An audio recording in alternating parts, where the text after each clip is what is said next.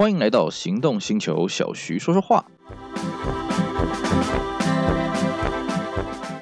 大家好，我是 Celsius，今天来跟各位聊一台可能大家心中都觉得这是一台很棒的车子，不过我们今天要来跟它爆一点料了。我们来聊聊福斯的 Phaeton VW Phaeton。哦，Phaeton 这台车子呢，它是福斯有史以来最高级的轿车。它在这个二零零二年刚上市的时候呢，其实也引发了相当大的话题，因为它的底盘呢是跟奥迪 A 八还有 Bentley 的 Continental Flying Spur 共用的。啊，当然里面的零组件也都非常多的共用性，但是毕竟它是一台 Volkswagen，所以它的售价呢基本上只有奥迪 A 八或者是呃这个 Bentley Continental Flying Spur 的一半或者是三分之一，也就是说呢，你花三分之一的钱，其实你可以享受到一台。Bentley Flying Spur 听起来是很划算、很超值的，但真实事实上是这样子吗？我们从一个很简单的现象就可以观察出一点道理哦。Phaeton 这个车子没了，而且停产了好几年，甚至可以说它并没有后继车。道理很简单嘛，我们今天在上言商，一个车子如果卖得好，口碑好，那一定会有后继车继续推呀。那为什么没有后继车呢？更好玩的是什么？你看人家奥迪 A 八，你看人家这个 Bentley Flying Spur，它都有第二代的车型啊，都有下一代的车型啊，是不是？那对于福斯集团来说，在集团资源共享的前提之下，它要基于这个奥迪 A 八，基于这个 Flying Spur 的下一代的基础去开发一台 Phaeton，轻而易举啊。那为什么他不这么做呢？所以答案是不是显然易见呢？那就是这个车卖不好嘛。好，为什么斐腾这个车会卖不好呢？首先呢，我们要去想一个问题哦斐腾这个车子到底卖到多贵？呃，以台湾本地的报价来讲啊、哦，最入门的这个三点零 TDI，它的报价都是破两百万。各位要想一个问题啊，呃，今天要你花两百万去买一台 Toyota，你愿不愿意？哦，你一定会打上一个问号嘛，哦，那要要你去买一台福斯，你愿意吗？哦，这个问题呢，不要说台湾了，在美国就发生这个问题了。斐腾呢，在呃，发表了没多久呢，也在美国上市了。可是很快就停售了，为什么？没人买啊！对美国人而言，Volkswagen 这个车子就是一个平价的品牌哦。这边要先各位各位讲一个一个翻译上的观念哦。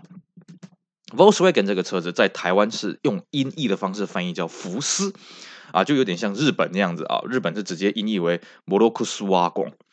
好，那可是你看哦，对岸翻译叫什么呢？它翻译叫大众。那这个大众是什么？是意译去翻的啊，就是它的意思。Volkswagen 这个德文的意思本来就是大众化的一个车子嘛，对不对？好，那你这两个翻译造成了一个很严重的天壤之别是什么呢？在台湾，我们会觉得福斯是一台不错的进口车，至少它的形象会比一般啊、其他日系品牌来的高一些。可是你在大陆，它念起来就是大众，那大众就是大众化的车子嘛。对不对？那对美国人而言，虽然说美国它使用的是英语，可是英语本身也是拉丁语系的，那跟这个德文啊本身也是一脉相承，所以他们也会去看呢。Volkswagen 这个念起来就是一个大众品牌的车子嘛。那你今天要我掏出这么多钱，掏出豪华品牌等级的价钱去买一台呃这个大众品牌的 logo，那他怎么花得下去呢？是不是？所以呢，北美在最早就宣告 Phaeton 这个车子阵亡了。好，那你说那没关系，那这个大陆是不是也是这样子呢？呃，大陆的情况比较复杂一点哦，因为在 FETON 呢，呃，这个上市的那段期间呢，其实正好经历到大陆汽车市场蓬勃发展的阶段。那福斯啊，呃，呃，这个大众这个品牌呢，在大陆那个时候也是突飞猛进的啊，哦，产品线一直开啦，那么越来越多的产品不断的出现啊什么的。好。那 Phaeton 这个车子很理所当然的成为 Volkswagen 在大陆的一个神主牌。那可是大家不要忘了，Volkswagen 不是只有这个旗下的 VW 这个品牌进去大陆啊，它奥迪也是进去里面很早啊。换句话说，一直以来在大陆市场而言，奥迪这个品牌是压在 Volkswagen 更上层次的一个形象品牌的一个地位啊。所以呢，Phaeton 这个车子在大陆一上市，不免发生一个问题，就是什么呢？OK，那你跟奥迪的价格是一样的，那为什么不买奥迪呢？而且大家不要忘了，奥迪长时间在大陆是官车的形象，所以奥迪这个 logo 除了它是高级车以外，它还有一个官车的一个色彩。我们常在大陆常听到一句话：“开奥迪好办事”，也就是说呢，Phaeton 一开始在大陆上市就面临到先天的这些问题啊，不只是翻译的问题，那还有就是品牌定位的问题啊。那当然了，原厂也对 Phaeton 在大陆上市是非常重视的啊，所以他搞出了呃，当时如果我记得没错的话，是当时呃全世界唯二的 Phaeton 专属的展示厅，在北京跟深圳，效果怎么样？当然不怎么样，因为 Phaeton 它还面临到第三个问题是什么？它的外形长得太像 Passa，尤其你把 Phaeton 这个车子跟这个 Passa 的 B6 摆在一起。基本上就是放大版而已，所以呢，大陆常常有一个笑话了啊，常常流传就是说呢，哎，你开一个 Phaeton 进去停车，那个门门口的保安把你拦下来，他以为你这是一台帕萨特啊，叫帕萨。这种事情时有所闻呐，的确，你真的远看你会觉得它好像就是台帕萨，尤其到了 B 七之后，那长得就更像了啊。所以呢，Phaeton 这个车子在大陆它卖的也是。有点畸形啊，也没有说特别的好。那你说在台湾卖的怎么样？哎，台湾真的是卖的不错。我坦白讲，以销售数字来说，真的是卖的不错。因为毕竟呢，Volkswagen 翻译成福斯，哎，大家会觉得这是一台呃进口车，好像比较高端的一个感觉嘛。不过呢，在卖的好归卖的好了啊，这只是一开始的时候呢，时日子久了，哎，就要考验到你这个车的品质了。我相信啊，这个在听我们这节目的车友们呢，可能你也有接触过 Volkswagen 这个品牌。如果你接触的是什么 Golf Two 那种八零年代、九零年代的 passa、Jetta，那可能你对于 Volkswagen 这个车的评价啊，比较负面的想法，可能就是，哎呀，这个车硬邦邦的，这个车开起来方向盘也硬，油门也硬，呃，排挡头也硬啊，这个轮胎也硬啊，这是底盘也硬啊，就是硬邦邦了。可是如果你开到的是这个二十一世纪以后的 Volkswagen，我相信大家第一个刻板印象是什么？环保材质。那么再来就是什么？可能就是变速箱的问题了。那你说 Phaeton 这个车子有没有这些问题啊？当然都有啦。我不是说斐腾这个车子它有八零代 Volkswagen 那种太太硬的表现。各位回想一下哦斐腾这个车子刚出来的时候，我们在杂志上看到那个报道，都会说：哎呀，它这个冷气啊，有一个很神奇的装置，就是什么呢？它的冷气出风口上面有个核桃木纹饰板的盖板。那么它在冷气吹的时候呢，它不会直接吹给这个乘客，啊，它是透过间接出风的方式，除非你今天把冷气开到强冷，它的这个盖子才会打开。炫不炫？超级炫！实不实用？我跟各位讲，以台湾来讲，超级不实用。为什么呢？首先第一个啊，台湾本身处于亚热带的环境，那个夏天、秋天动不动就是三十几度了，所以冷气的需求是相当强劲的。那第二个是什么呢？你在冷气出风口上面安装了这个翼板，请问这东西会不会坏掉？当然会坏掉。那坏掉会造成什么问题呢？车子完全就不会凉嘛。你等于是冷气直接打在一个盖板上面，然后再弹回去，就好像你在风箱里面自自己绕而已嘛。结果搞的是仪表板里面很冷，可是。仪表板以外的这个乘客的这个乘坐空间呢，非常的热，这是一个。第二个是什么呢？Phaeton 的环保材质也是一大堆啊，是不是？哦，这个一般 Golf 啊，我们在 Golf 五代啊，这个这个 Passat B6 会遇到的这些环保材质问题，Phaeton 可是一个都没有躲掉。那更糟糕的是什么呢？Phaeton 当时为了要强调它的科技啊，所以它的避震器是下了苦功啊。啊，简单研究什么？它是配备的是这个气压避震器。那气压避震器它是有寿命的啊，那么坏掉呢又不能一次只换一只啊。像各位呃，你说你今天轮胎爆胎了啊，你要换轮胎，我们一般都会建议你至少换两条嘛，对不对？那气压避震器呢，照原厂的指示来讲，它会建议你一次要换四只。哇，那四只，各位你想一想啊，今天不是你一个喜美 K 八避震器坏掉啊，买一个 Sparkle Beston 的哦，这样子处理处理就可以了。一只避震器好几万呐，四只买起来都是六位数啊，绝对都是六位数。而且更糟糕的是呢。这个车子啊，气压避震器有接触过的人就知道，它坏掉的时候，它整个趴在地上。那很多开 Phaeton 的人呢，他是可能是地下停车场啊。那你趴在地下停车场，请问一下，这个车要怎么拖出来？你总不可能说，那我叫技师到现场去换。不好意思，那个车那个车子真没办法在呃野野战的方式去换它的气压避震器，真没办法。那你要想办法拖出来了，怎么拖呢？只能硬拉了，没办法了，是不是？那有些车主更惨的是什么呢？哎，他的车子，他斐特呢卡在地下的机械停车位的地下格，哇，那真是惨绝人寰啊！各位去想象一个一个画面啊，我们一般的地下。机械停车位呢，是为了争取空间而来嘛，所以它前面的车道也会很小嘛。那你想一想，你的车子如果车轮是整个趴下去的啊，这个避震器整个趴下去盖住车轮的，你要怎么把它给拉出来？你一定要一个相当的长度，你才有办法拉嘛。可是呢，机械停车场我们刚刚跟各位讲，它是为了争取空间而来的，所以它的前面的车道的宽度就很窄啊，你说要怎么把它拉出来呢？哇，那真的是伤透大家脑筋了。所以呢，Phaeton 这个车子光这两点就让这个车子的中古市场产生了很严重的影响啊。那么再来另外一个问题是什么？好了，这个车子它是一个旗舰车嘛，对不对？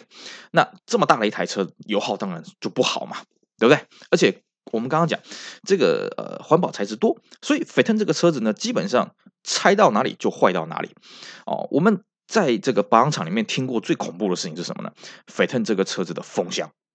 我们一般呢，这个日系车的风箱呢，哎，为什么冷气？我们常常说日本车冷气比较不用担心呢？因为即使啦啊、哦，呃，你的风箱有坏掉，可能你都是手套箱拆拆，哎，风箱就下来了哦，你不用去拆这个仪表板。但是欧系车像双 B，常常动不动哎，风箱坏了拆整个仪表板，那这个工资就很浩荡了哦。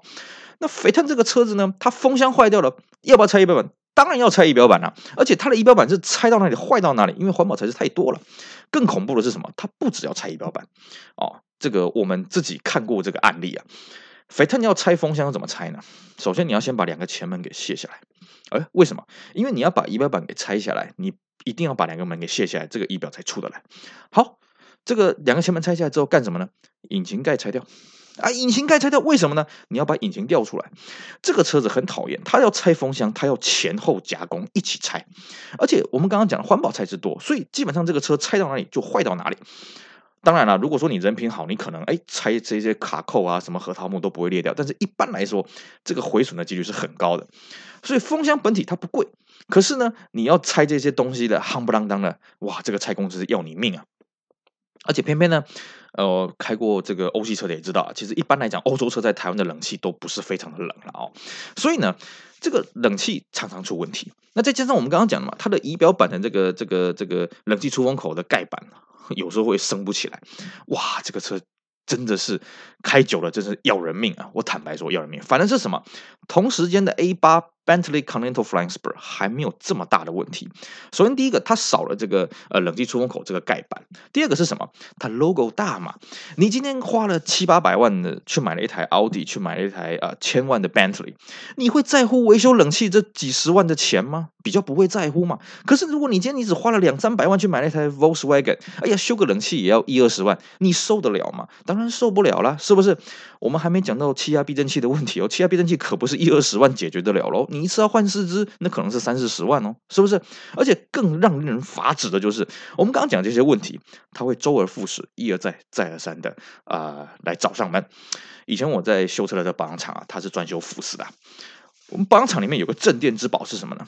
有一台 Phaeton 的一手车，听好，一手车。他我目前在台湾没有看过，但是我相信一定有这种高人。当时我看到他是开了二十三万公里，哇，这个真是超级厉害。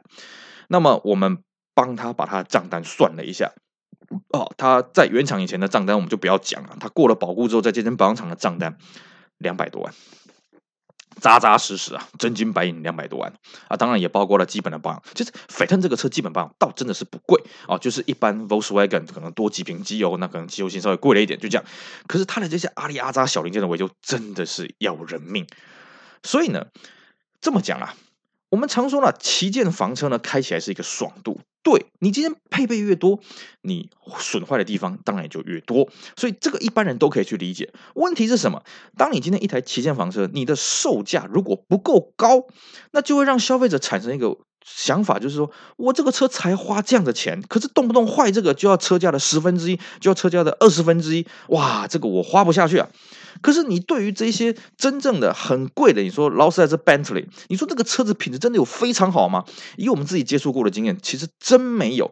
可是毕竟它的单价高嘛，所以你对于它这些问题的放大的程度就不会那么的大，因为它的 logo 说服力很大嘛。我们之前在跟各位讲，你今天开一台车子，前面挂一个福特的 logo，跟前面挂一个福斯的 logo，跟前面挂个宾利 logo，那个感觉是完全不同的。所以 f e t o n 这个车子。它的确是个很超值的车子，可是它并没有教育那些消费者说：“OK，我们今天是拿三分之一 Bentley 的价格来买 Bentley，但是呢，我们后勤的保养是跟 Bentley 一样贵的。”那试问啊，有多少买 Phaeton 的消费者他是真的养得起 Bentley 的？同样的问题也放在前几年的 Volkswagen Polo 啊。哦，这个车子呢，台湾当时从印度进口，那它的价格跟 Vios 一样的便宜啊，入门的车子只要五十九万九啊。你说真的会有买买 Vios 的人跑去买，还真的有贷款咬牙一撑给他贷下去了，很快就发现养不起了。为什么？你今天用 Vios 的价格去买一台 Volkswagen，可是它的后勤保养还是一台 Volkswagen 呢，对不对？所以呢，Phaeton 这个车子，它今天只是把价格，你的新车价格，因为它的 logo 把它给压下来。可是它的养护什么的，还是跟一台奥迪 A 八，还是跟一台 Bentley 不相上下。所以这个车子它就注定只能在新车的时候有个蜜月期而已嘛。而且对于 Volkswagen 本身而言，好，我今天卖的你便宜，我保养贵，你觉得我有赚钱吗？答案是我看这个问号吧。对 Volkswagen 而言，我的用料哦，我的生产的方式，我都跟 Bentley 跟奥迪 A 八一样。可是就是因为我这个 logo，我不能卖的那么贵。那我就算一算，算盘打一打，划不来嘛，是不是？所以呢，Phaeton 基本上这个车子就经过了一次小改款了。当然，也有人说那是大改款，但是基本上里里外外变化度是不大，就是一些视觉性的变化，而已，就没有后继车了。那你说未来 Volkswagen 会不会有这样的后继车呢？我相信也不会了。哦，就好像 Toyota 它的高级车皇冠 Century 基本上都在日本国内卖嘛，因为只有日本的市场认同这个品牌嘛。那你 Volkswagen 这个车子，你说难道我推一台 Phaeton 我在德国里面卖吗？我相信德国人应该也不会买账啊，毕竟德国国内里面还是有 Ben 呃，还是有 Benz 跟 BMW 这些品牌可以选嘛，可以升级嘛，是不是？所以呢，Volkswagen 这台车子可以说是啊、雷声大雨点小了哦。在当初上市的时候，的确做足了很多的宣传啊，让大家看到说，哎呀，这个车子原来 Volkswagen 也可以做出这么棒的车子，哎呀，这车好超值啊什么的。可是呢，毕竟它是一台高级车，毕竟它是一台旗舰车，东西越多，坏的地方也就越多。然后再加上保养费又是出奇的高啊，对一般人来讲他是负担不起的，所以这个车子很快啊就走下神坛。各位，你现在在路上，你看得到几台斐特呢？如果你真的看得到的话，不要忘了跟那个车主竖个大拇指，因为他才是真正养得起这种车子的档呀。好。我们今天呢，就简单跟各位讲讲 Volkswagen f a t o n 这台车的故事呢。那希望大家呢，呃，可以增多一些见闻啦。那么也希望各位呢，继续支持啊，我们其他行动星球精彩的 Pocket 节目。我是 Celsius，我们下回再见，拜拜。